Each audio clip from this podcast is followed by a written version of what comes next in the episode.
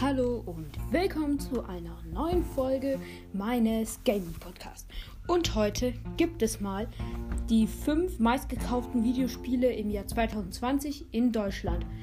Und nochmal als Entschuldigung, dass vorgestern am Dienstag keine Folge kam, aber ich musste halt was für die Schule tun.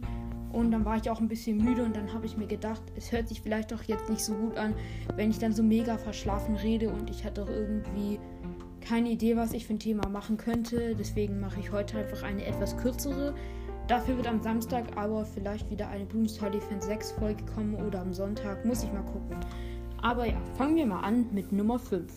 Und zwar ist es Super Mario Odyssey. Man kann es auf der Switch spielen und ich habe es noch nie gespielt, weil ich habe keine Switch und alle Spiele hier, also die meistgekauften Spiele 2020 in Deutschland, sind alle Switch-Spiele und ich habe sie alle noch nie gespielt, weil ich keine Switch habe. Aber machen wir es mal weiter mit dem Bestseller Nummer 4. Und zwar ist es Luigi's Mansion 3. Nun kommen wir zu Bestseller Nummer 4. Und zwar ist es Zelda Breath of the Wild.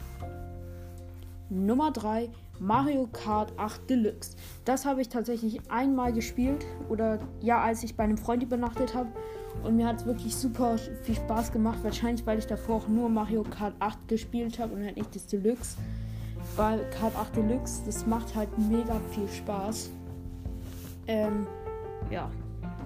Und Bestseller Nummer 1, Animal Crossing New Horizon. Ja, also ich finde wirklich die Top 3 verdienten. Also dieses Zelda Breath of the Wild habe ich jetzt noch nie gespielt oder habe schon mal Gameplay davon gesehen. Aber von Animal Crossing schon und von Mario Kart 8 Deluxe auch. Und ich finde, es sind die verdienten ersten Plätze. Ja, und ich würde die auch mal gerne spielen. Das war's auch schon mit der Podcast-Folge. Wir hören uns am Samstag wieder. Folgt mir gerne auf Spotify. Ich weiß zwar nicht, was das bringt, aber irgendetwas muss ja bringen. Ciao.